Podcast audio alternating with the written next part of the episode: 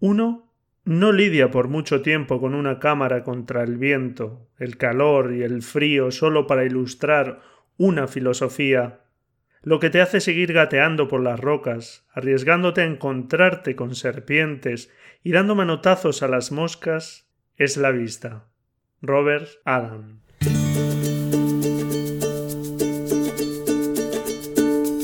La Escuela de Fotografía, episodio 172.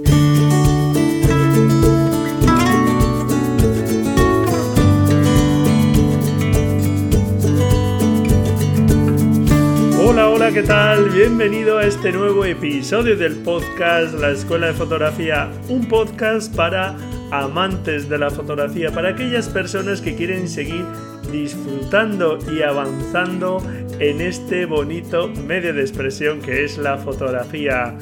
¿Qué tal? ¿Cómo va la semana? Espero que estupendamente. También que estés practicando, porque ya sabes que está muy bien escuchar podcasts, está muy bien ver vídeos de YouTube y tutoriales y leer libros, pero la práctica es algo fundamental para seguir avanzando. Así que en los ratitos que tengas, ya sabes, pues eh, a practicar se ha dicho.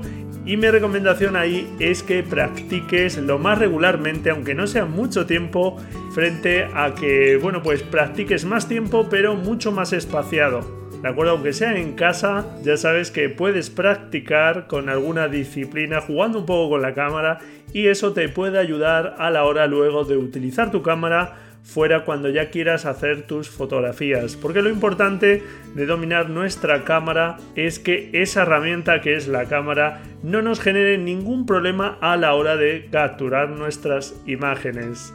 Y como nos decía Robert Adams, este fotógrafo clásico estadounidense que se centró en el paisaje desde un punto de vista un tanto particular y peculiar, las cosas que tenemos que sacrificar a la hora de fotografiar, de buscar esas fotografías que tanto nos gustan, lo hacemos por esa obsesión, por la mirada, por la vista, como él nos dice, y sin esa obsesión seguramente pues el sacrificio sería menor.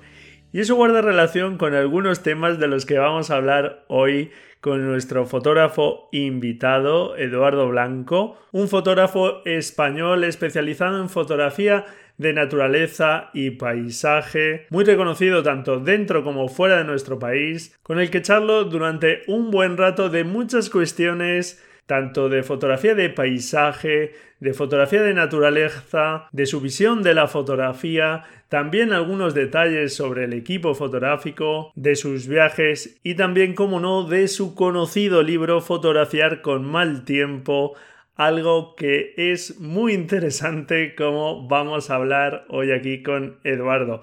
Puedes encontrar a Eduardo en su web embfoto.com EMB de Eduardo Blanco Mendizábal. Y en Instagram, por ejemplo, también puedes seguirle con el mismo usuario EBM Foto. Y antes de dejarte con la entrevista Eduardo, eh, para practicar eh, puedes eh, participar en el reto fotográfico número ya 49, en este caso sobre un día nublado, que es un tema que viene estupendamente para lo que vamos a hablar hoy aquí en la entrevista.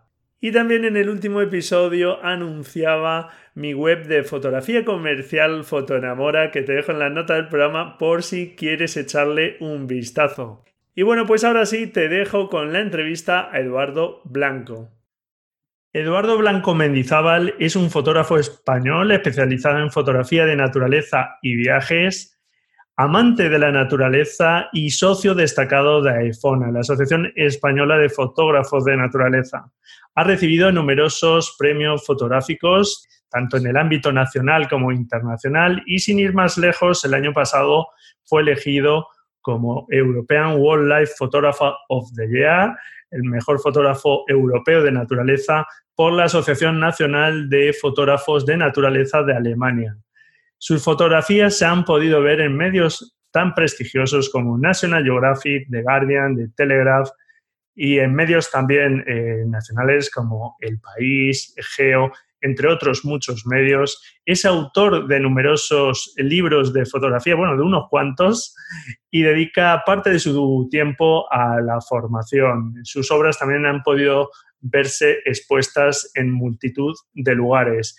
Y Eduardo suele decir que una buena fotografía no necesita traducción y la entiende todo el mundo. Y es todo un placer tenerle hoy aquí con nosotros.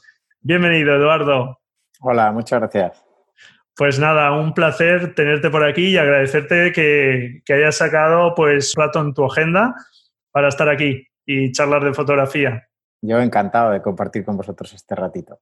Bueno, qué fácil es que un amante de la naturaleza, ¿no? Acabe al final un poco embriagado por esas imágenes que seguro que ve en, el campo, en, la naturaleza, pues acabe metido de alguna forma en la, en la fotografía, ¿no? De forma, pues, eh, más aficionada o más profesional. En tu caso, ¿cómo fue esa llegada a la fotografía?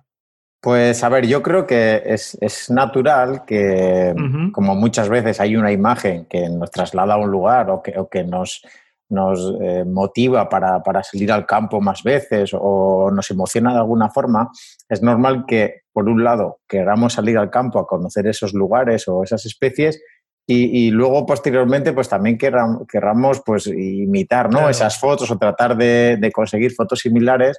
Entonces es como una pescadilla que se muerde la cola. Cuanto más sales al campo, más quieres fotografiar. Cuanto más fotografías la naturaleza, más quieres salir al campo. Esperamos que, que se retroalimenta, ¿no? En mi caso, yo estudié técnico forestal y entonces lo que hacíamos era pues que cuando salías y ponías a verte una planta, pues en vez de como se hacía antes, que se cortaba la rama y se ponía a secar para hacer un herbario, pues ahora puedes hacer una fotografía y ahí tenías los detalles y, toda la, forma de, esa rama o de esas hojas y ya no hacía falta cortarlo, ¿no? Entonces te hacías como esa especie de, catálogo eh, de, flores y a partir de las flores pues también entré con, con, los animales, los paisajes, otras culturas en otros países, un poco que te va enganchando una cosa te lleva a la otra. Y ¿Tú crees que más allá de ya de la fotografía de naturaleza, eh, sin amar lo que realmente uno fotografía, ¿crees que se pueden conseguir los mismos resultados? Hombre, yo lo veo más difícil. Por ejemplo, pues a mí me llegan propuestas de hacer fotografías pues, sociales o de comuniones o de bodas o así. Pues bueno, es un entorno donde a mí no me motiva demasiado.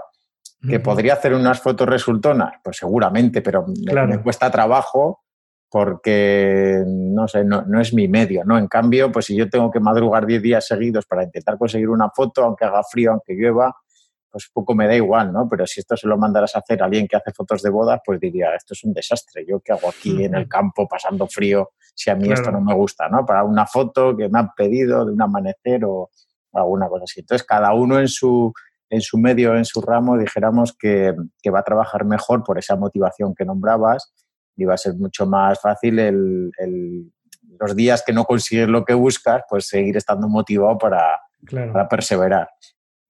Eres capaz de sacar más cosas de dentro, digamos. Sí, seguramente que, como decíamos antes, pues retroalimenta, ¿no? las ganas de ver cosas en la naturaleza, pues es lo que hace que quieras volver a, a ese lugar, a intentarlo otra vez y también, sobre todo, es el conocimiento, ¿no? Porque claro. en, todas las disciplinas dijéramos que hay una cosa básica, que es la fotografía en sí, pues cómo funciona una cámara o cómo funciona usar unas lentes u otras, pero luego cada medio requiere unos conocimientos sobre ese medio. Entonces, por ejemplo, si vas a fotografiar a la vez, debes de conocer cuál es el comportamiento de esa especie que estás buscando, eh, a qué hora se mueve, cuál es, en qué momento tiene el celo, de qué forma eh, cría, todo eso, eh, dijéramos que si no te gusta esos animales, pues sería más difícil todas esas horas de información, ¿no? Pero cuando, cuando te gusta lo que haces es absorberlas y lees y ves un documental y lees un libro y lees un blog sobre alguien o lees una tesis incluso de alguien que ha estado estudiando esa especie y, te parece algo interesantísimo, ¿no? Mientras que para otro puede ser un rollazo tremendo. Decía al principio, te gusta contar historias, eh, pero para ti, ¿qué es una buena fotografía de naturaleza? ¿Qué requisitos tiene que tener o qué debe cumplir para que para ti sea una buena fotografía? Pues a ver, es que son cosas muy diferentes quizás, pues lo que quieras transmitir a través de una fotografía de un animal o de un paisaje o de una planta. Igual en cada una puedes buscar cosas diferentes, ¿no? Pero, pero muchas veces hay mensajes que solo el fotógrafo es capaz de transmitir en ese lugar y quizás la gente está caminando por ahí todos los días y no se da cuenta de eso, ¿no? La, la mirada del fotógrafo igual eh, eh, puede conseguir eso, ¿no? Tenemos ese superpoder a veces. Y bueno, pues igual con, un animal, igual estás buscando una acción, eh, con una flor estás intentando describir cómo es su fisonomía, de pues, la belleza que puede tener, y un paisaje, pues quizás buscas el momento en el que transmite su máxima belleza, ¿no? Pero luego igual estamos buscando cosas totalmente contrarias, ¿no? Como un lugar que parece bonito en realidad tiene un problema o un animal que es súper bonito pues eh, lo, mostramos de forma pues que a ti te dé más, no sé, pues eh, más compasión y una planta pues quizás estés poniendo un grupo de plantas en vez de solo una y como pues igual la que parecía en principio más pequeñita o más fea resulta que si le muestras eh, suficiente en la fotografía requiere recoge ¿no? un poco el protagonismo de, de la foto. Entonces, no, siempre son imágenes preciosistas. No, claro. muchas veces sí, pero también tenemos el, poder de transmitir otras cosas. Y yo eso creo que eso últimamente nos, nos, falla un poquito en, la fotografía de naturaleza. Es verdad que en otros ámbitos a lo mejor sí que está más, se toca menos esa belleza y en la, pronto se tira más a, lo más bonito, ¿no? En tema paisaje, naturaleza. Mm. Claro, buscamos como muchas veces eh, imágenes que, vaya a agradar a la gente y pocas veces imágenes que les haga reflexionar o que les dé un poco de asco o, que les dé pena. Eso igual no, no, buscamos tanto, ¿no? Pero son necesarias también. Sí, y sobre todo si, si es algo que te, te mueva a ti, ¿no? ¿Verdad, Eduardo? Si, quiero decir, no todos nosotros, como bien has dicho, cada fotógrafo ve las cosas de una determinada forma y supongo que más que buscar esas fotos siempre bonitas, si yo aparte de eso identifico otras cosas que, pueden ser interesantes, que quizá la gente, como bien decías tú también, no recae tanto en ellas, pues eh, en toda lógica debería intentar eso plasmarlo en mis fotos, ¿no? Porque son temas que yo he visto y que a mí me han, me han interesado y quizá les interesan y, no está tan, además, tan manido, digamos, ¿no? Por otros mm. fotógrafos. Claro, por eso igual es importante el, el, buscarte proyectos en los que trabajar, que estén cerca tuyo, ¿no? ¿Qué, tienes por ahí singular o qué te gustaría eh, trabajar para, para, ver hasta dónde llega ese tema? Aunque al principio es lo que está ocurriendo igual, eh, nos atraen cosas eh, lejanas, ¿no? Como imágenes que hemos visto y dices, yo querría tener esa foto, ¿no? Y vamos como a, replicarla, incluso a veces casi por milímetros, el, trípode está puesto en el mismo lugar, busca la misma luz, ¿no? Ya, sí, sí, sí, te entiendo. Eh, sí, aquí lo, hemos, lo hemos hablado varias veces. Sí, cazadores de postales, ¿no? claro, sí, eso es. Sí, y, igual, pues lo otro fallamos un poquito, ¿no? El, venga, ya he adquirido un arte fotográfico y ahora con esto yo lo quiero utilizar como una herramienta para llevar esta información, ¿no? Y, es lo que igual pues cuesta un poquito más porque al principio puede ser un poquito más duro, pero si ese trabajo lo, lo vas haciendo con el tiempo y con pausa y utilizando todos los momentos del año y todas las circunstancias, va a ser algo muy completo que seguramente el mejor fotógrafo que lo puede hacer eres tú que vives ahí y puedes dedicar más tiempo. Muy bien. Sí, ese tema precisamente ya ha salido varias veces aquí en el podcast y a mí me parece súper interesante, sí, porque efectivamente a veces parece que hay que ir al otro lado del mundo a conseguir buenas fotos, cuando, bueno, efectivamente podemos hacerlo y viajar para disfrutar de esos lugares y recogerlos y tal, pero seguramente, como bien dices, quien mejor conoce y puede plasmar esa, esas realidades, eh, pues eh, es el, el, que vive cerca, ¿no? y, realmente tenemos temas de interés, ¿verdad? Eh, Eduardo, yo, bueno, yo al menos pienso así, soy de esa idea. Eh, hay temas interesantes casi sin abandonar nuestra calle, ¿no? Incluso en la misma calle habrá algo interesante por la que estamos pasando todos los días y no, no somos no hemos recaído en ello, ¿no? Es, que primero hay que hacer como un ejercicio de análisis, que eso a veces pues el fotógrafo no lo hace, ¿no? No se para a pensar un tema, cuál es, dijéramos, su título general y luego cada una de las partes que quería registrar. y, eso, pues, no, no, solo hay que tener la, la, visión fotográfica de saber utilizar una técnica o llegar a un resultado, sino analizarlo como, como lo que sería como un guion de ese proyecto, ¿no? Eso puede fallar un poco. Y luego hay cosas que tú las ves todos los días y te parece lo más natural del mundo, pero tienes que verlo desde el lugar de otras personas que viven en otros lugares y que quizás eso le va a parecer singular, ¿no? Que puede ser la fiesta de nuestros pueblos, que puede ser, eh, no sé, la arquitectura popular del valle, eh, cualquier cosa que nosotros lo vemos tan normal, pero resulta que al resto de la población de, aquí de nuestro país o de, de otros lugares del mundo, pues le puede ser, le puede parecer algo muy exótico, ¿no? claro. Muy bien. Bueno, pues eh, seguramente para fotografía de, naturaleza, volviendo a la fotografía de naturaleza, eh, es un tipo de fotografía donde la paciencia eh, y la perseverancia son cualidades deseables en un fotógrafo. No sé, con toda tu experiencia, si, ¿qué cualidades crees que debe tener un fotógrafo de naturaleza para intentar conseguir esas fotografías pues, que a todos nos gustan, ¿no? Sí, pues bueno, primero pues hay que adquirir unas técnicas fotográficas, que lo que hablamos un poco son generales de, todo, de todas las temáticas, pero sí que la de naturaleza pues requiere especializarse, sobre todo pues yo, por ejemplo, pues si te va la fotografía macro, pues igual no se parece demasiado a otras técnicas, ¿no? Y requiere, sí que la iluminación se podría parecer un poco a la fotografía de estudio, de, interiores, con focos y tal, pero eh, con otra escala, ¿no? Con, con más pequeñitos. Pero sí que igual hay que tener ahí un equipo especializado, pues para poder hacer ampliaciones o ratios de ampliación, pues importantes, ¿no? Para poder conseguir esos detalles.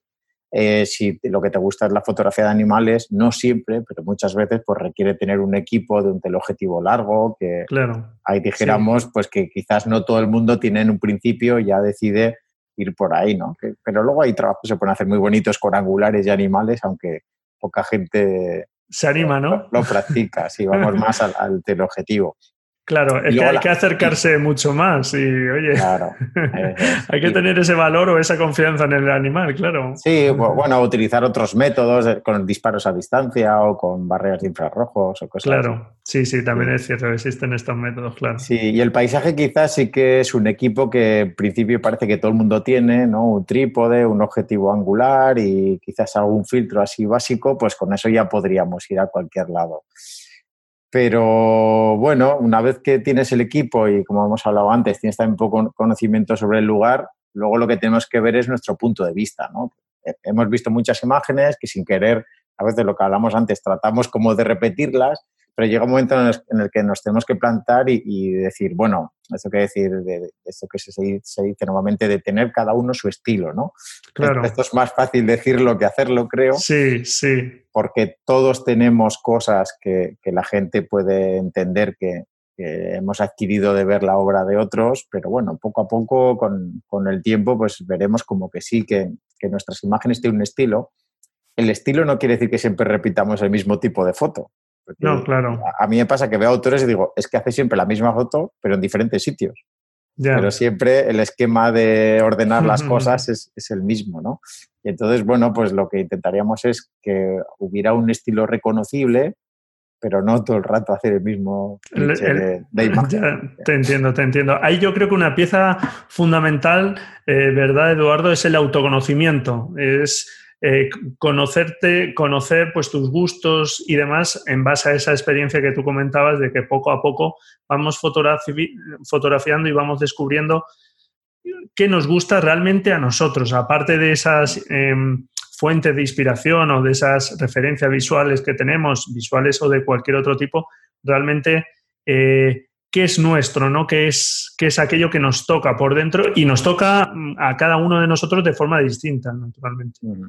Sí, eso es lo más, lo más difícil, ¿eh? analizar eso, como decías, hacer ahí un poco ejercicio también interior nuestro y tratar de quitar las cosas que igual dices esto es que se parece demasiado a, otras cosas que ya he visto, ¿no? De hecho, había una frase que, leí hace mucho cuando disparamos en diapositivas, incluso que decía, si antes de apretar el disparador cree que lo, crees que lo que vas a hacer ya lo has visto, no dispares, ¿no?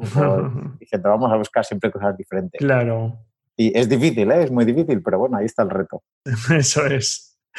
Bueno, eh, yo recuerdo que de las primeras veces que, te conocí es gracias también a tu libro de fotografiar con mal tiempo. y, bueno, pues me pareció muy interesante porque muchas veces te, llegaba eh, esta idea, ¿no? De que, cuando uno empieza es verdad, después ya, ya no, pero al principio de que parece que un día soleado es el mejor día para salir a hacer fotos y que el resto del tiempo pues parece que no, no, apetece, claro, tanto, pues ya hace mucho frío, está lloviendo, tal, no apetece. Pero bueno, me pareció muy buena la idea de, bueno, eh, cómo aprovechar eh, cualquier condición climática, sea la que sea, y realmente es que eso nos puede aportar mucho. Condiciones climáticas no, digamos, un, tanto en ocasiones adversas o no adversas, pero eh, que realmente los factores y las condiciones climáticas eh, pueden aportar mucho, ¿no? Mm. A ver, lo, típico es que, eh, sobre todo al principio, pues salgamos a hacer fotos, primero cuando tenemos tiempo libre, que pues, igual la mayoría de la gente, pues igual un poco por las tardes, ahora que ya larga el día y los fines de semana pues a veces decían, joder, tengo solo el fin de semana y encima ha salido lloviendo y tal. pues esto, claro, al principio es normal que vayamos pues cuando estamos a gusto. De hecho, los entendidos en el cuerpo humano dicen que para que el cuerpo esté bien, que, no tenga que trabajar para, regular su temperatura, pues debería estar entre 20 y 25 grados al sol y sin viento. Dijéramos que esas serían las condiciones adecuadas. Todo lo que sea por debajo de eso, pues empezamos a, a tener frío esto estaba hablando desnudo, ¿eh? sin ropa. Pues si estuviéramos desnudos sin ropa y baja de ahí la temperatura, empezaríamos a tener frío y si sube, empezaríamos a tener calor y el cuerpo, pues, o bien empieza a sudar para regularse o bien empieza a tiritar un poco para, coger calor. Entonces ya vemos que el margen del buen tiempo en realidad es muy poquito. Luego, pues podemos vestirnos con, más indumentaria, con más capas, gorro, guantes, nos vamos protegiendo, dijéramos, a, hacia esos periodos de, más frío. Si llueve, pues nos podemos poner cosas impermeables. Y si hace calor, ahí empieza a estar más, más difícil porque llega un momento con que te quites más ropa. Ya si no te dijéramos en la naturaleza, ya no puedes quitar más. Y a veces, pues sobre todo si hay mucha humedad, pues estás todo el día chorreando, sudando, o si es un calor seco, pues necesitas hidratarte muchísimo porque el cuerpo ahí pierde, ¿no? Pero sobre todo aquí, igual la, la clave o el resumen de lo que yo quería trasladar con eso es si queremos hacer fotos diferentes, vamos a salir cuando hay condiciones diferentes. Y la idea era analizar qué condiciones hay en la atmósfera y sobre todo cuáles son más interesantes para el fotógrafo y por ahí va el libro, ¿no? Pues estas son las condiciones, se produce por esto, se va a volver a producir cuando ocurran estas cosas y tú si puedes ir ahí y estás preparado, pues podrás conseguir este tipo de imagen. Sí, la verdad es que en el libro es un compendio mm, amplísimo de una variedad muy grande de condiciones climáticas, atmosféricas que podemos encontrarnos con muchos ejemplos, datos eh, ESIF de la fotografía de que se buscaba, cómo se han tomado, que, en ese sentido es muy interesante y demuestra que eh, realmente, ¿verdad? Se pueden conseguir buenas fotografías en cualquier condición climática, Eduardo. Sí, de hecho yo creo que se pueden conseguir mejores fotos, o por lo menos que sean más llamativas para la gente cuando sean condiciones más extremas, porque hay muy poca gente fotografiando ahí y se habrán visto muy pocas fotos en esas condiciones. Entonces yo creo que sorprenden más. Luego, bueno, cuando ese día que hacía buen tiempo, eh, pues también se pueden hacer unos fotones, ¿no? Pero el, el tema es que igual sorprenden más cuando fotografiamos con condiciones distintas. Claro, Claro, qué duro es esto de ser fotógrafo de paisaje de naturaleza. que hay que madrugar mucho, hay que salir con condiciones duras, ¿verdad? sí, hombre, lo bueno es que si hace niebla, pues ya no hay que madrugar tanto. Si está lloviendo, tampoco hay que madrugar tanto. si está nublado, ¿no? Además que eso va, va a estar durante bastante tiempo ahí produciéndose esas condiciones y bueno, pues igual, mira, pues mira, durante todo el día haciendo fotos. Claro. Eh, bueno, has comentado una, un factor, eh, una condición atmosférica que es la niebla, que sé que, que te gusta bastante. Y por aquí, por ejemplo, por mi zona, pues esa también la tenemos. Por ejemplo, la nieve, ¿no? Por aquí ah, nieva alguna vez, pero no suele nevar mucho. Más, más difícil, ¿no? Sí, sí, sí. Es mucho más difícil. Pero la niebla sí que, sí que es, es habitual todos los inviernos y así en los cambios de estación un poco. Sí que es, es habitual. Eh, ¿Algún consejo para sacar partido a la niebla, que es ese momento donde, digamos, eliminamos mucha parte del mensaje, entonces pueden quedar fotos pues más abstractas, ¿verdad? Con que generan un interés particular. No sé si nos puedes dejar ahí algún consejo. Sí, mira, la niebla eh, nos, aporta unas cuantas cosas muy interesantes. Por un lado, suele haber una luz uniforme, ¿no? Cuando estamos dentro, dentro del banco de niebla, dijéramos. Hay una luz uniforme, eh, se suele perder detalle en el infinito, o incluso bastante antes, ¿no? Depende de cómo sea de densa la niebla. A veces en metros, claro. Eso es con lo que simplificamos bastante las cosas que se ven. Luego da una carga como de misterio, ¿no? de, de, frescura o de incluso frío, ¿no? que eso lo podemos utilizar para, para dar esas sensaciones en nuestra fotografía.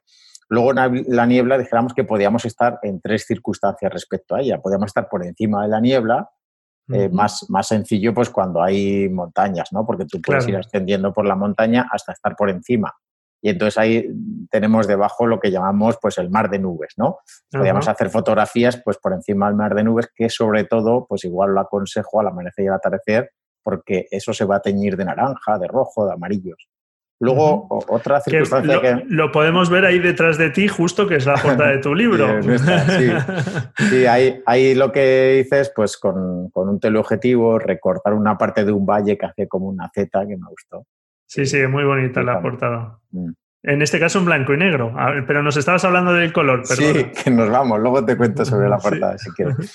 Entonces, podemos estar por encima de las nubes, como hemos hablado, podemos estar justo en el límite de la, de la niebla, que eso es muy interesante. O justo en el límite, sí, ah, justo donde, está empezando o se está diluyendo, ¿no? Eso, eso, crea momentos muy chulos porque está entrando sol a veces, a veces no, entonces estás jugando con el límite y ahí, por ejemplo, pues si pones algo en silueta puede quedar muy bonito porque a veces puedes hacer que el sol con la niebla haga como unos rayos, una especie de, de como de halos ahí un poco que le, que le da un aspecto de divino o, esotérico ¿no? a un árbol o a una iglesia o cualquier cosa así. Hoy, hoy eh, iba yo eh, en, mi coche y he visto algo así, como dices tú, ¿no? un paisaje que había un árbol, pero se empezaba, había niebla y se empezaba a ver el sol asomar por arriba y estaba creando ahí unos rayos que bueno, porque iba por la autovía y digo, esto es imposible parar.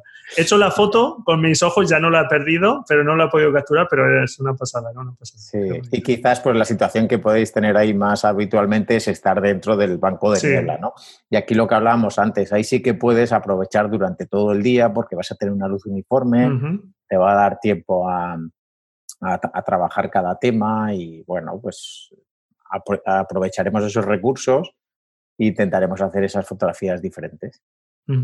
Y, por ejemplo, ahí nos aconsejas eh, el uso, bueno, esto la verdad es que es algo muy personal, pero te iba a decir, eh, por ejemplo, la portada, volviendo a la portada de tu libro, es en blanco y negro. No sé si en este tipo de fotografía tú aconsejas el color o, blanco y negro. esto es pues algo personal, la verdad. Ya, el, el tema es que cuando fotografías en las nieblas, sobre todo si estás fotografiando algo así como una silueta, es que la foto es blanco y negro prácticamente. ¿no? ¿no? va a haber casi color, ¿no? claro, por eso te digo, sí es interesante llevarla, a lo mejor ya el blanco y negro, ya que estás. Mm, podría ser, pero bueno, es que la imagen, dijéramos que, se queda en blanco y negro ya pura, ¿no? Luego, si quieres, puedes forzar un poco más eso, pero quedan imágenes eh, muy esquemáticas, eh, dijéramos más simples. sí, muy, puedes buscar ahí el minimalismo fácilmente, claro. Y en tu caso, eh, no sé si sueles preparar mucho las tomas o dejas cosas ahí abiertas a la improvisación, eh, no sé qué te gusta más. Pues hombre, me toca hacer un poquito de todo. Eh, por un lado hay imágenes que tú quieres conseguir, ¿no? Y dices, cuando se den estas circunstancias, de ahí lo interesante conocer, pues sobre todo el tema de todos los fenómenos que ocurren en la atmósfera, porque dices, bueno, mañana va a pasar esto, creo que podré conseguir esa foto que tengo en mente desde hace tiempo, intentar pues la cosa que se nos ocurra, ¿no? Que el sol esté no sé dónde y hay una nube así, o estar por encima de las nubes justo a la altura de no sé qué montaña que quiero que sobresalga solo ella, lo que se nos ocurra, ¿no? Entonces, en, esos casos dijéramos que está todo preparado, pero estoy esperando a que se dé la circunstancia. igual a veces incluso sé desde dónde voy a hacer la foto, con qué óptica, pero pues nunca he tenido eso que buscaba, ¿no? Y voy en ese momento a hacer esa imagen. Mientras que por otro lado, siempre, incluso aunque vaya a hacer esa imagen en concreto, siempre estoy un poco eh, a la expectativa de lo que me pueda encontrar y aunque sea mediodía, pues voy siempre buscando fotos posibles o, cosas interesantes que crea que pueda sacar un rendimiento, en este caso artístico, fotográfico. Claro. Sí, porque incluso en ese, por ejemplo, a mediodía, que es una luz quizá menos agradable, porque, bueno, si es un día soleado, es un día una luz más dura, etcétera, pero naturalmente eh, bueno, pues una luz que puede resaltar más eh, cierta dureza, ¿no? De, no sé, una textura, eh, volúmenes. Entonces, realmente se pueden conseguir fotos interesantes en cualquier, ya no solo condición climática, sino incluso cualquier luz, ¿no? ¿Verdad? Y hora del día. Sí, o sea, puede ser en el interior de una ciudad, incluso, pues habrá unas, unas partes de la calle que estarán a la sombra, que ahí tenemos una luz bastante uniforme, otras que están a luz, podemos jugar con ese, ese, eh, ese claro oscuro que se puede dar en algunos sitios, pues medimos igual solamente para que esté bien expuesto lo de la luz y lo demás queda como siluetas, o bueno, hay, eh, cada disciplina dijéramos que va a utilizar también esta mala luz en teoría para muchas de las cosas, ¿no? O en un paisaje abierto, si tenemos unas nubes muy bonitas, pues lo que decías antes, también puedes llevar esa imagen, mm. un recurso que hace mucha gente al llevarlo al blanco y negro y entonces eh, juega más con ese contraste ¿no? de tonos claros y tonos oscuros.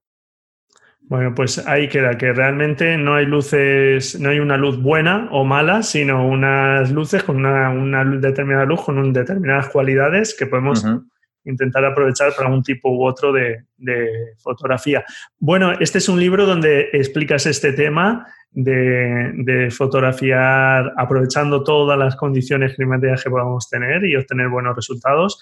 Eh, tienes, por ejemplo, otro libro que ya es de obra personal, de las eh, Bárdenas Reales. Eh, cuéntanos un poco sobre este libro. ¿Qué significó y, bueno, cuánto, qué querías transmitir con él?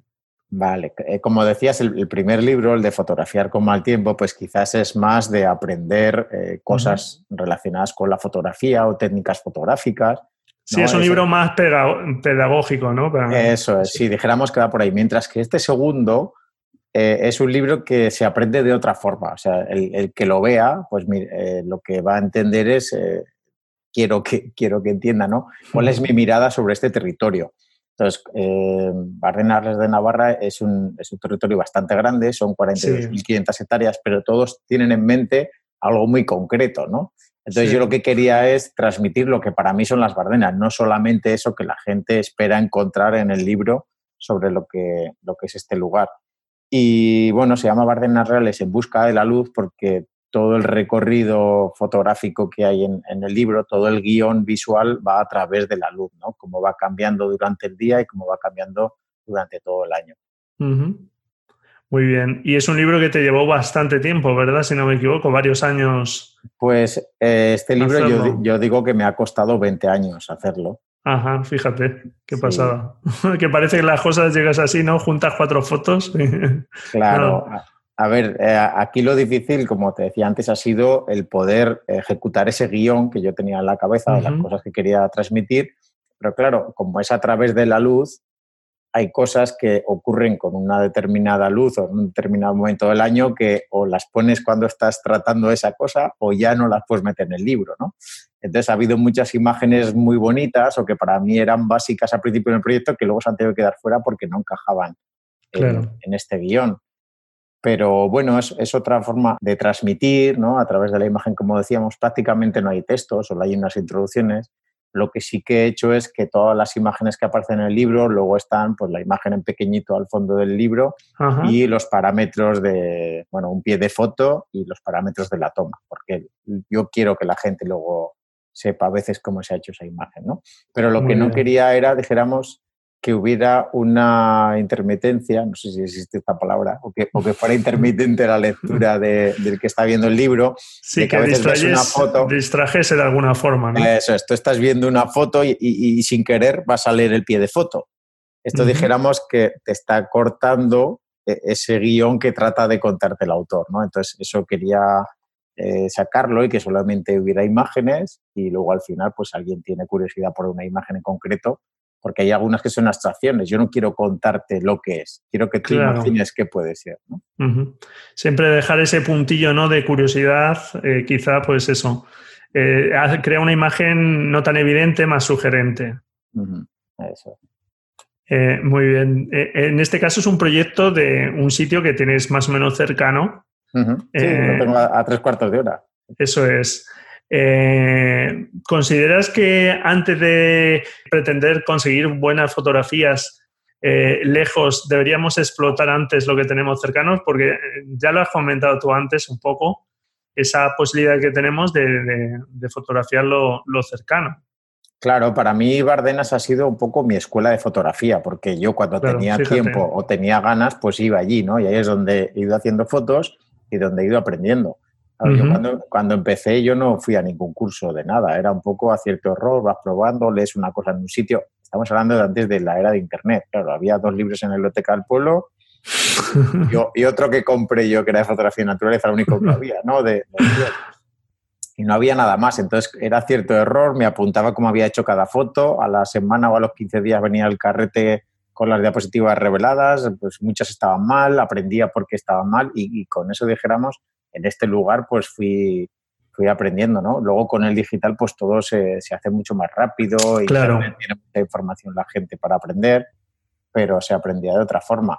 ¿Qué cosas no he podido aprender en Bardena? Pues, por ejemplo, pues todo lo que es fotografía de costa o fotografía de ríos o fotografía de bosques, porque hay, hombre, a veces hay, hay movimientos de aguas cuando llueve mucho, ¿no? Pero está seco, bosques, hay una gran parte de Bardenas donde no hay árboles. Sí. bueno, esas técnicas las aprendía en otro sitio, pero aquí podía aprender mucho sobre la atmósfera, sobre los tipos de luces. Claro. Dijéramos que eso se nota ¿no? en, este trabajo.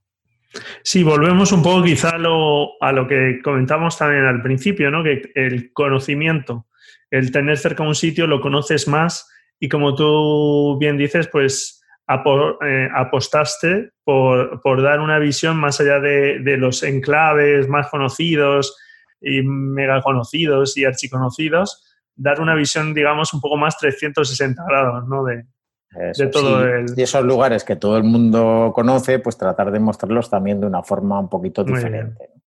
Muy bien pues nada, ahí queda ese, ese consejo para, mm. para aquellas personas que, bueno, pues que se animen a explotar lo que todos tenemos cerca y que, bueno, pues naturalmente también nos podemos animar, ¿por qué no?, a viajar, pero no tenemos excusa para no intentar hacer cosas interesantes de los sitios que tenemos cerca.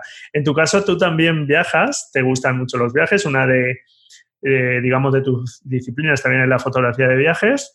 Eh, ¿Qué vino antes realmente? Eh, ¿La fotografía, los viajes? Eh, ¿Comenzaste a viajar para fotografiar o ya viajabas?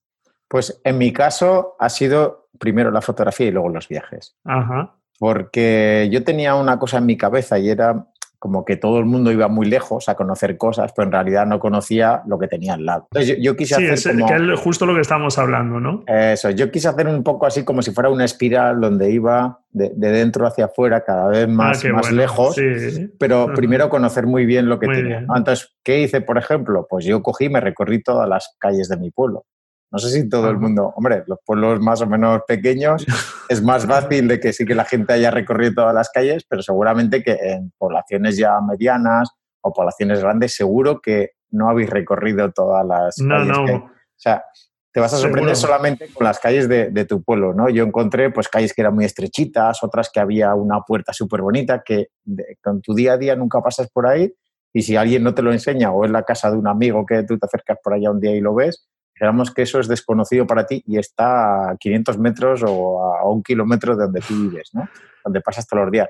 O incluso aquí pues hay aleros muy bonitos en los tejados y nadie mira para arriba, ¿no? Y un día dices, voy a buscar a ver cuáles son los aleros más chulos. Entonces, solo con esas cosas tienes para conocer muchísimo, ¿no? Pero llega un momento en el que también te atraen pues otras culturas, eh, cómo vive otra gente en otro lugar del mundo.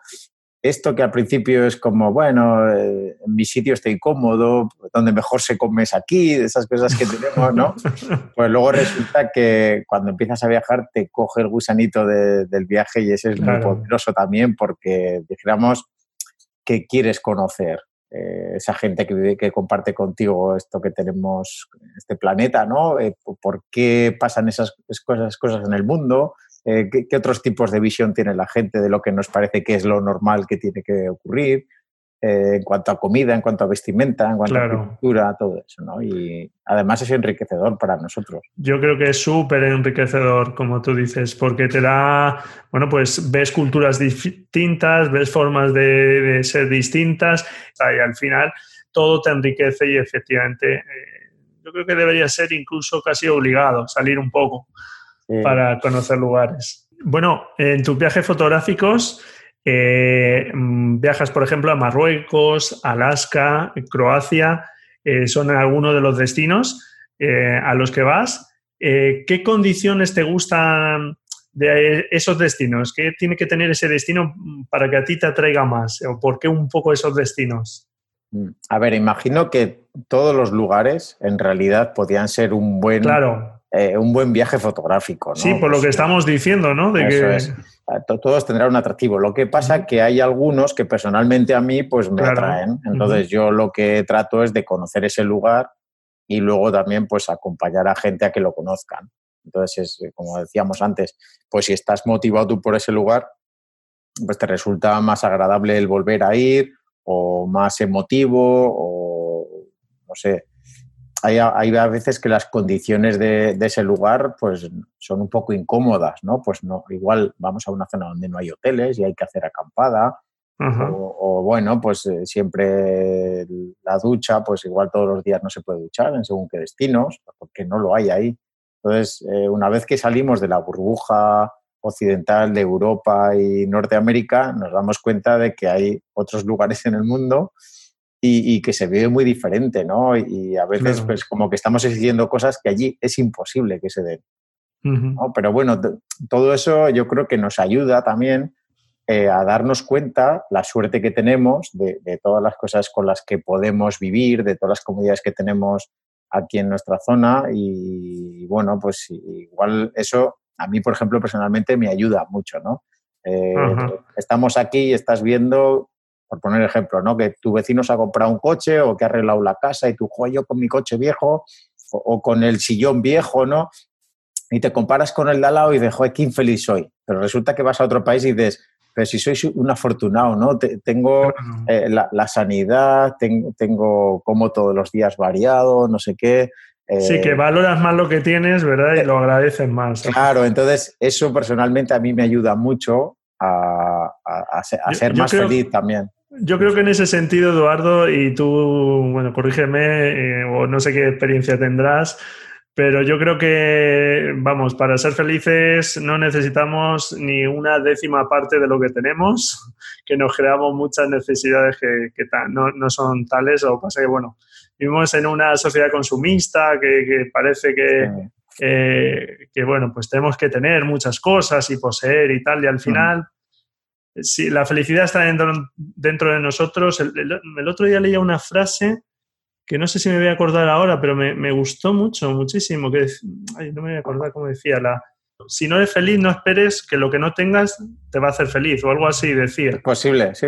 Hay otra que dice, no inviertas en, cosas materiales, invierte en experiencias. Claro. Aunque eso es lo que te, llena. Yo, yo, me gusta mucho, Eduardo, que al final las cosas que yo les doy mucho valor, como un abrazo, un beso, una caricia, eso no, vale dinero. No vale dinero y sin embargo lo vale todo. Eh, aunque no tengas, como tú dices, un coche lujoso, una casa lujosa, un no sé qué, si tienes eso yo creo que tienes mucho ganado en cuanto a felicidad y bienestar. Claro, sí, yo, yo lucho interiormente entre eh, tener cosas, dijéramos, eh, materiales, ¿no? pues, hombre, claro, tienes una casa, por lo que quieres es pagarla cuanto antes y, no tener que estar pensando en eso o si tienes un coche que tiene ya muchos kilómetros, dice, hombre, pues un coche que me dé más seguridad o, que, me dé pues un poco de tranquilidad, ¿no? Cuando estoy viajando. E, entre eso irme a vivir al campo, hacerme una casa y ser autosuficiente. mi, mi vida va entre esas dos cosas, ¿no? Trato de buscar el equilibrio, pero a veces no sé si voy más para un lado o para otro, pero bueno, yo por ahí tiro, por ahí tiro. Muy bien. Cuéntanos un poco sobre tus próximos viajes. No sé si tienes algunos viajes organizados para estas próximas fechas.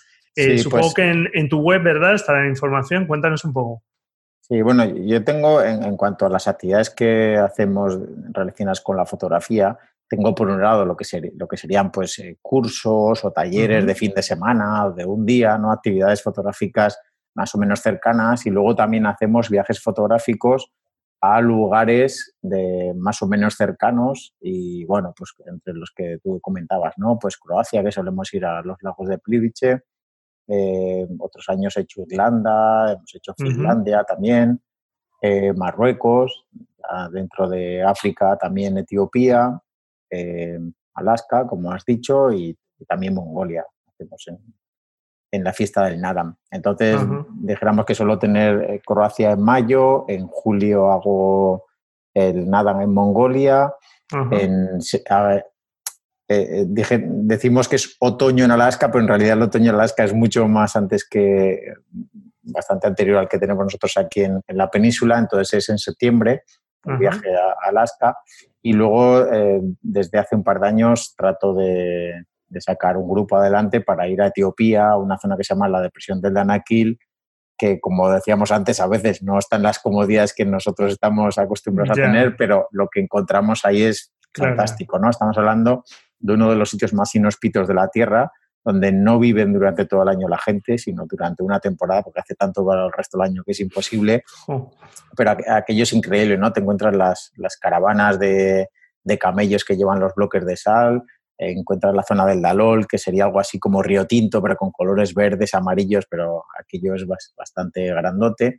Y luego subimos a dormir dos, dos noches al volcán Ertagale y estás durmiendo al lado de la, de la caldera de lava ahí, moviéndose, ¿no? Vamos, que las vivencias que tienes ahí son increíbles, claro. Claro, es, es, lo que decíamos antes, buscas otras cosas, ¿no? No, no estamos eh, esperando aquí la pulsera alto incluido del hotel en la República Dominicana al lado de la playa. esas vacaciones eh, no, no, no, son lo que buscamos, ¿no? Son otro tipo de viajes que igual eh, no son los de ponerte con los amigos, mira qué bien me lo he pasado, qué moreno me he puesto, cuánto he bebido, sino pues, tú te llevas interiormente las experiencias que has acumulado. Eso es. Ah. Y también las fotos. por supuesto, por supuesto. Además son viajes eh, pequeñitos, ¿no? De grupos pequeñitos, ¿no? suelen ser. Sí, intentamos buscar siempre el equilibrio entre que el grupo sea lo más pequeño posible y que salga a un precio razonable. Claro. Entonces, a veces puede ser que el grupo mínimo son cinco personas y en otros, pues que el grupo máximo son diez. Por ahí más o menos eh, fluctúa la, la cantidad de personas. Muy bien. Estupendo. Y bueno, pues ahí en tu web, ¿verdad? Eh, podemos, eh, quien esté interesado puede echar un vistazo y ver los próximos cursos y viajes que tienes. Sí, además tienes la opción, por si acaso dices, bueno, pues hacía un montón de tiempo que no entraba en la web, no me he dado cuenta de que había este, esta actividad que yo quería ir y ahora ya no me da tiempo, ¿no? Eh, suelo enviar una vez al mes o así un correo, la newsletter en las que ahí en mi web se pueden dar de alta y entonces no soy muy pesado porque no hay nada peor en este mundo que ser pesado, ¿no? Y lo que intento es que, joder, si yo me apunto a algo y si en una semana me han mandado tres correos, pues ya me estoy empezando a agobiar, pues yo hago lo mismo, ¿no? Yo trato de enviar uno o dos al mes como mucho y dijéramos que el que se quiere enterar ya se entera con eso y no hace falta ver demasiado. Vale, vale, vale, pero nada, que si están interesados pueden suscribirse para ir recibiendo ahí información. Se suscriben ahí en el formulario y yo les mando pues una o dos veces al mes un correo y ahí les voy recordando las cosas. Muy bien. Eh, sé que eh, sueles usar, sobre todo, yéndonos ahora a algo eh, totalmente ya distinto para mm, hablar, en este caso, el material, que aquí no nos centramos mucho en el material fotográfico, porque, bueno, pues buscamos eh, cómo mejorar nuestras fotografías, pero sin enredarnos mucho en equipo y demás, porque con, casi cualquier equipo se pueden conseguir fotos interesantes. Pero bueno, por mm, tocar un poco este, este tema también, sé que no sueles, además que me ha parecido interesante porque sé que no, no sueles utilizar mucho objetivos fijos, que sueles usar más objetivos eh, zoom. Y bueno, pues parece un poco contrario a esta recomendación más habitual de, oye, mejor objetivos fijos porque tienen más calidad y demás. Cuéntanos un poco cómo es tu experiencia y el porqué de esa elección. en mi caso, eh, para casi todas las técnicas, excepto dos, que ahora te cuento cuáles son, utilizo objetivos Zoom por la razón de que eh, al principio tratas de tener mucho equipo de todo y como que siempre lo metes en la mochila y vas cargadísimo, hasta que llega un momento que dices, eh, tengo que ser más práctico, tengo que llevar menos cosas o por lo menos las, que utilizo, las que utilizo habitualmente, que estén ahí y que sean cosas muy versátiles. Claro. ¿Vale? Para que me valgan para muchas cosas. Yo podría hacer un viaje fotográfico con un solo objetivo. O, normalmente llevo dos o quizás como mucho tres, ¿no? Pero si, si, va a ser solamente gente y paisaje, con un solo objetivo, yo podría hacer un viaje fotográfico y haría imágenes muy diferentes. ¿no? Entonces, eh, desde hace un tiempo a esta parte, lo que trato es, como te decía, de ser muy versátil en mis, en, mi equipo y pocas cosas que me sirvan para mucha cosa. Hoy, hoy, en día eh, los objetivos Zoom tienen bastante calidad, quizás no son tan luminosos como los objetivos fijos, pero en cuanto a calidad tienen suficiente calidad mm. para usar. Sacrificas un poquito, pero tampoco tanto.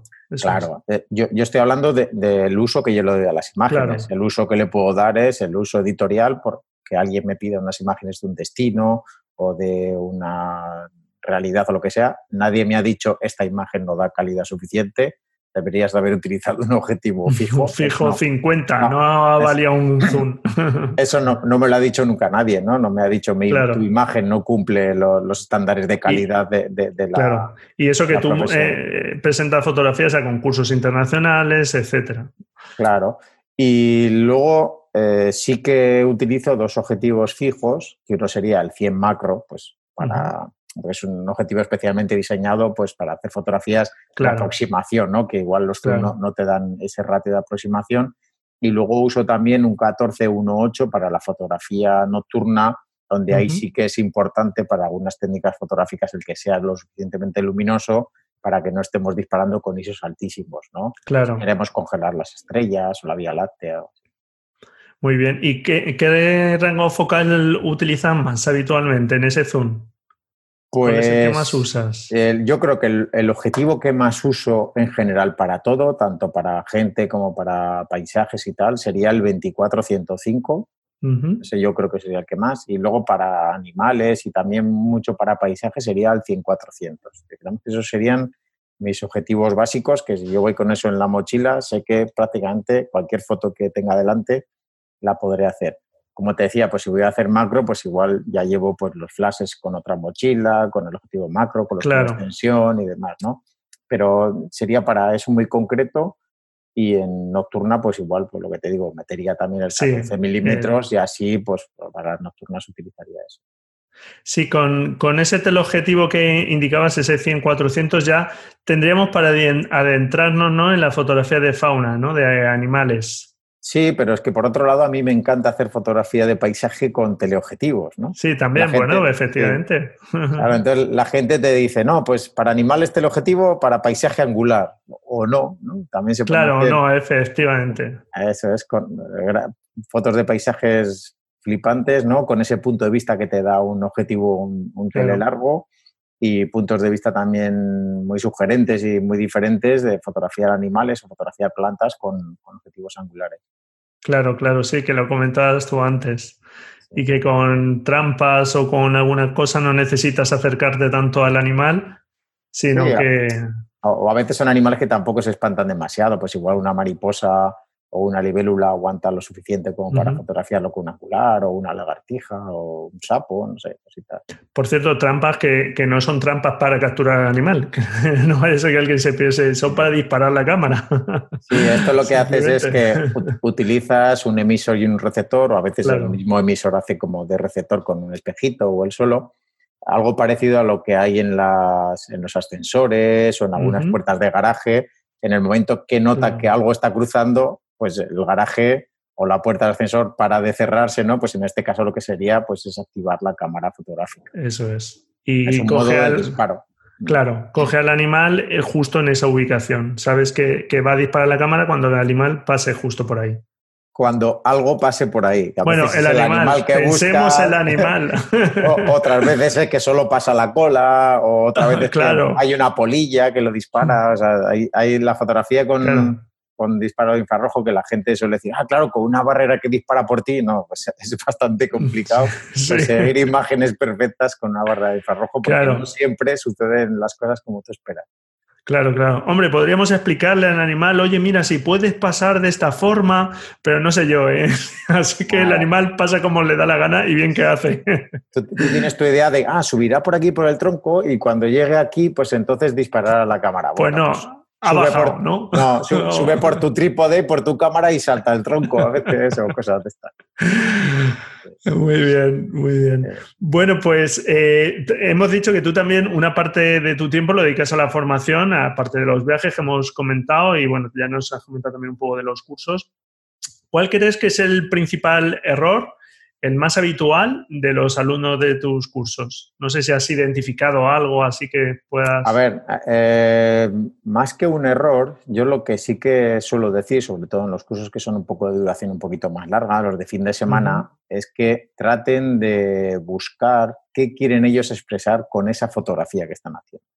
No solo que sea una fotografía bonita, que a los demás les gusten, sino ese punto de vista que ellos quieren, eh, esa realidad que quieren sustraer de allí y que todo el mundo la pueda ver en, una fotografía, ese mensaje que quieren transmitir, utilizar todo lo que saben de técnicas fotográficas para llegar a ese fin. Claro. Porque solamente que sea bonita, pues a veces eh, eso queda un poquito cojo, ¿no? O simplemente utilizar una técnica porque sé usarla, ya, pero ¿para qué? Claro. La intención es lo que realmente te da te, da la pista de qué herramientas utilizar para conseguir eso, ¿verdad? No efectivamente, como bien dices, porque sepas utilizar una herramienta, una técnica, una tal, la usas que dice, bueno, a ver si queda bonito, o yo creo que así, pero... Claro. Entonces, hay, hay cosas que visto una vez, pues ya te cansas, ¿no? Porque es que esto ya lo he visto un montón de veces, no, no me sugiere nada nuevo. Pero seguramente habrá un momento donde eso tenga sentido volver a utilizarlo y ahí en esa fotografía pues estará bien eh, practicar esa técnica, ¿no? Pero no hacerla siempre porque te sale bien o, porque te gusta claro, o claro. porque la has, aprendido hace poco, sino en el momento que haga falta. Es como el filtro polarizador, no tienes que llevarlo siempre puesto, pero hay veces donde interesa quitar los reflejos o saturar los colores o hacer que el cielo azul sea más saturado, más azul oscuro y otras veces que no interesa. Entonces, no porque tenemos el filtro en la mochila, pues hay que llevarlo siempre puesto. Pues esto es. lo mismo con todos los recursos, con todo lo que el repertorio que tenemos en nuestra cabeza de fotografía, pues con todo eso lo usaremos solo cuando lo necesitemos para trasladar ese mensaje al espectador. Eso es. Yo creo que cuando se da ese paso en el aprendizaje, que uno se, eh, ya es consciente de que todo eso no dejan de ser herramientas al servicio de cuando se saben usar eh, de crear un determinado mensaje visual, que son lo que creamos los, los fotógrafos, pues será un paso importante, la verdad. Eso es. Bueno, pues eh, no sé si nos puedes dejar alguna recomendación para ir terminando, porque ya llevamos un buen rato, no te quiero cansar, para inspirarnos o qué sueles tú utilizar para, para inspirarte, no sé, Mira, pues yo una recomendación que puedo dar, es difícil, ¿eh? porque todo lo queremos ya, lo queremos rápido, pero tratar, si es posible, eh, no, sé durante cuánto tiempo, pero ver el trabajo de alguien, pero con muchísima calma, no, no en el plan Instagram que vas así pasando rara, pues me gusta o sigues, que ahí si no son imágenes que te choquen a la primera, tú van a pasar desapercibidas, igual tenían eh, mucho interés, ¿vale? El ver el trabajo pues, puede ser en forma de ver un portfolio que tenga en su página web o quizás una exposición o un libro, pero verlo eh, detenidamente, con el móvil eh, apagado o en silencio o modo avión, lo que queramos, ¿no? Y, con tiempo suficiente. Pues igual una exposición, pues, qué sé yo, de 25 obras, pues en 10 minutos no se, no se puede disfrutar, ¿no? Necesitas estar más tiempo, y puedes verla tú solo y luego, joder, si estuviera el autor y encima te explicara cada una de las imágenes, así coincidís con lo que tú pensabas sobre esa obra y luego él, cuál es su, su interés en mostrar eso. O, por ejemplo, un libro, ¿no? El, ver un libro de un autor, yo, tengo la casa llena de libros de otros autores. hace, hace poco hubo una, una frase que, que, me dijo un fotógrafo que la verdad es que me dio un poco pena eh, por su parte, ¿no? Porque me dijo, ya sé que ha sacado un libro de Bardenas, dice, pero no te lo voy a comprar porque ya sabes que los, los fotógrafos no compramos libros de otros fotógrafos. Y yo me quedé como, pues yo sí. O sea, si hay una forma que enriquece mucho es ver el trabajo de otros, ¿no? Claro. Y, ver trabajos, eh, si es posible, de proyectos complejos, no solamente 10 fotos bonitas o una foto en Instagram, sino un trabajo que ha estado evolucionando durante un tiempo, que tiene un mensaje quizás más, más eh, complejo de lo que parece a ah. simple vista. Además, te iba a decir, verlo impreso yo creo que no tiene nada que ver a verlo en el ordenador, que al final la pantalla te cansa un poco y además, como tú dices, en el medio electrónico estamos acostumbrados a como todo rápido y un libro lo puedes coger más tranquilamente, eh, en tu sofá, en tu sillón tranquilamente, ir pasando las hojas como más despacio, ya no es tan rápido el gesto. Sí. A, ver, hay gente que cree que eso como que se ha perdido, ¿no? Ya la gente ya no. Pero por otro lado, yo creo que al contrario, también hay mucha gente que lo está adquiriendo ese, eh, esa experiencia, ¿no? El coger un libro y leerlo tranquilo, o verlo, o ver las imágenes, y sin prisa, sin distracciones. Eh, yo, por ejemplo, creo que el, sector de los libros, que todo el mundo está como, bueno, no se venden y tal, en el, tema fotográfico, tanto los que son de formación como los que son para, para disfrutar de la, de la, obra de un autor, yo creo que están en un buen momento. Pues igual se podía vender más, pues seguramente, ¿no? Pero además con, con el tema de las redes sociales, que tú puedes llegar directamente a alguien que, que, le ofreces, por ejemplo, mis dos libros están hechos mediante micromecenazgo. Yo les ofrecí la opción de, adquirir este libro. Eh, claro, la gente confía en ti y dirá, bueno, pues Eduardo, pues lo que nos has presentado parece que puede quedar bonito, nos interesa, ¿no? E, eso, eso para mí fue un regalo también, el que la gente eh, oh, te, apoye. Sí, pues eh, hoy en día podemos llegar así a que directamente le propones a la gente un proyecto que quieres hacer y si ves que tienes el apoyo suficiente y eso, pues dijéramos que ese empujocito que te da que te da la gente, yo creo que eso hace que el libro incluso sea mejor, ¿no? Claro. ese ánimo. Mientras que antes igual pues tú ibas con tu idea, un editor, hola, buena, que se me ha ocurrido que podía hacer este libro. Oye, pues no nos interesa o creemos que el mercado no le apetece ver esta historia ahora, ¿no? Y entonces se quedaba ahí la idea en un rincón y, la gente no, no, pues no las desarrollaba y tal. Entonces yo creo que estamos en un momento muy bueno en cuanto al tema de la, no sé si llamarlo literatura de fotografía, pero bueno, sí que libros editados de fotografía, eh, tanto en tema formativo como en el tema de libro más Claro, de obra fotográfica, sí. Y esta fórmula del mecenazgo, de pues la verdad que está genial y aquí ya hemos tenido algunos fotógrafos y bueno, como ahora mismo es tu caso, como comentas, con, con tus dos libros, que han sacado adelante su proyecto gracias a, esta fórmula y oye, se pueden sacar adelante proyectos muy chulos con esta forma y oye, que no salen, pues por lo menos eh, no te has pegado la panza haciéndolo, sino que digamos cuando ya, despiertas un interés o cuando ves que hay un interés, es cuando ya te pones a ello. Claro, tú aprendes también porque te claro. pues mira, igual como yo lo había pensado, no, no era la fórmula, o igual esto en concreto pues a la gente no le interesa y claro. no, me doy contra la pared ¿no? de todo el trabajo que hay previo. Claro, la, la, gente parece que hacer un libro es solo hacer las fotos y las fotos al final casi es lo de menos, ¿no? Pues las fotos ya están hechas, pero cuando ya, están hechas es cuando tienes que, claro. hacer el libro. Como lo que tú has dicho, el trabajo de edición para seleccionar las fotos, encontrar un hilo argumental, saber efectivamente al final plasmar una idea y que eso quede ahí bien recogido, ¡guau! Menuda faena, un faenón. es, lo más complicado, ¿eh? Lo más complicado de todo. Eso, muy bien. Bueno, no sé si quieres añadir algo más, eh, Eduardo. Hemos hablado de muchas cosas, no sé. No, bueno, yo además siempre en mis correos de la newsletter suelo acabar con esta frase y es que disfruten de la fotografía. Que, sea algo que el ritmo lo pongan ellos, que las mesas las pongan ellos y no estén esperando a que le tenga que gustar a otra gente o a tener likes o a, claro. a que la gente le digan qué bueno es, sino simplemente, o, qué buena es, sino simplemente pues que disfruten con lo que hacen, que hagan las cosas que pues, en las que mejor se sienten. Puede ser cualquier temática, puede ser lo que, lo que tengan más cerca o incluso si quieren viajar a sitios siempre muy remotos, pues que, hagan lo que quieran, pero que ellos estén a gusto y que disfruten con la fotografía. Eso es. Pues mira, yo suelo despedirme mis correos con felices fotografías.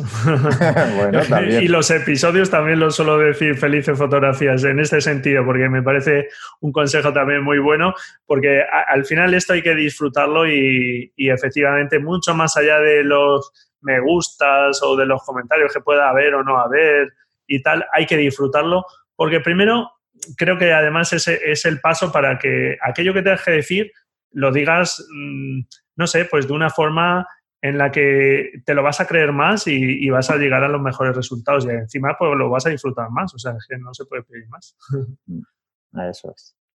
Bueno, pues eh, nada, muchísimas gracias por tu tiempo. Dejamos ahí en la nota del programa tu web, ebmfoto.com, para poder suscribirse, el que esté interesado en esa newsletter y estar al tanto de tus cursos y, y los viajes que, organizas y naturalmente pues ver también eh, parte de tu obra fotográfica, quien esté interesado y por supuesto pues también recomendar tus libros. Sí, además en la web tengo un apartado que es el blog donde hay pues a veces cuento pues una experiencia mía o una técnica en concreto o cómo fotografiar alguna cosilla, que eso también pues los que están apuntados en la newsletter pues les voy mandando. Muy bien. Perfecto, perfecto. Pues lo dejamos ahí en la nota del programa y nada, muchísimas gracias Eduardo por tu tiempo y por todos los consejos que, nos has ido dando. Pues nada, muchas gracias a ti por invitarme y espero que a la gente pues haya pasado un rato agradable y si se ha llevado también algún tip, algún consejo o alguna cosilla que le haya venido, que le ha enriquecido, pues encantado. Pues así espero y estoy seguro de ello. Pues nada. Muy bien, pues hasta, hasta otra. Hasta otra, disfrutar de la fotografía. Eso es, felices fotografías. Hasta luego, adiós. Hasta luego. Y bueno, pues hasta aquí la entrevista. Espero que te haya gustado todo lo que nos ha ido contando Eduardo. Como has podido ver, hemos hablado de muchos temas sobre fotografía de naturaleza y paisaje, sobre esas condiciones atmosféricas, meteorológicas que podemos aprovechar en nuestras fotografías y que le pueden dar un plus a nuestras fotografías. No dejes de echar un vistazo a su web ebmfoto.com, donde como nos decía Eduardo puedes suscribirte. Encantado si me dejas tu valoración y tu reseña en tus comentarios y tus me gusta en iBox. Muchísimas gracias también a los oyentes de Spotify que cada vez pues van siendo más y me vais contactando también por distintos medios. Lástima que esta plataforma no tenga eh, algún sistema de mensajería de comentarios Muchísimas gracias por estar ahí al otro lado. Sin ti todo esto no tendría ningún sentido. Felices fotografías y nos escuchamos la próxima semana. Si tú quieres, claro. Adiós.